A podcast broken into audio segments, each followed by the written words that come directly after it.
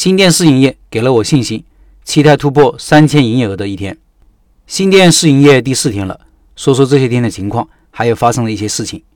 营业额还算满意，第一天营业额两千六百九十一，第二天是两千六百八十，第三天是两千八百七十九，第四天是两千八百七十一。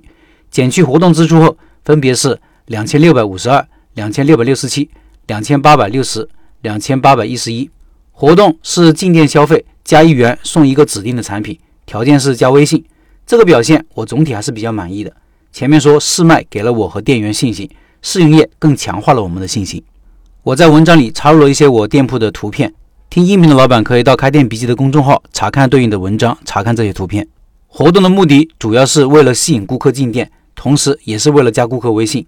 这个活动的好处在于两个地方：第一是主题很有吸引力，一元购产品 A，这个产品的价格是十块钱，看上去挺有吸引力。不过成本不贵，原材料加上包材成本也就两块多一点。活动的成本低，进店是消费以后顾客自愿决定是否加一元购买，不强制活动。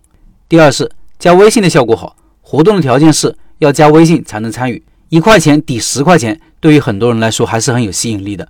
在介绍的时候，我们首先会说活动的内容，然后会介绍一下产品很好吃。介绍之后，绝大部分人会参与。这几天我们加了大概五百多个人的微信。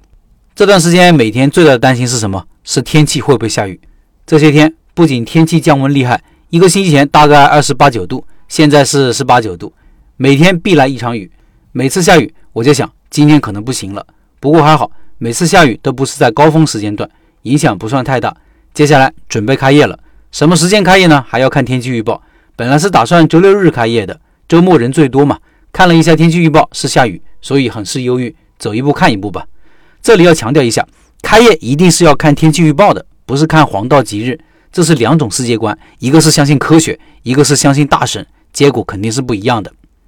再说说这些天发生的两件事情，一个是试卖的前一天，店里水漫金山，原因是在安装设备的时候，设备上有个出水口没有堵好。导致晚上流了一整晚的水，从操作间流到了客厅，流到了店门口。幸亏门口有个水沟，没有流到其他店里。这个事情让我直冒冷汗，因为楼下地下一楼是一间大超市，如果装修的时候地面没有做防水的话，这个水一定会漏到超市里。别人那么多货物、电器都是要赔的。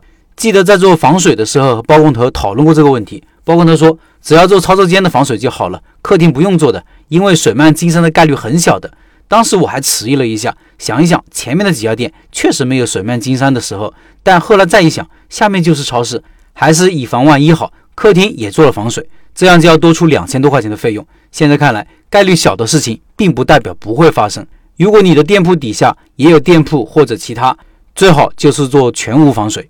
另外一件事情是我媳妇一个包放店里的客厅了，一忙就忘了拿，等想起来发现包不见了，于是翻看监控。发现是被一个人顺走了，然后再根据监控的时间和收银的时间找到了顾客的微信，知道谁就好了。包最后是拿回来了，东西也没丢。后面虽然还有很多故事，这里就不多说了。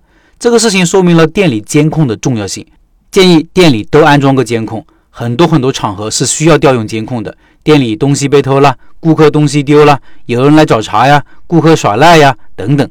即使警察来了，也首先是看监控了解真相。只有监控才能做到一五一十的还原真相。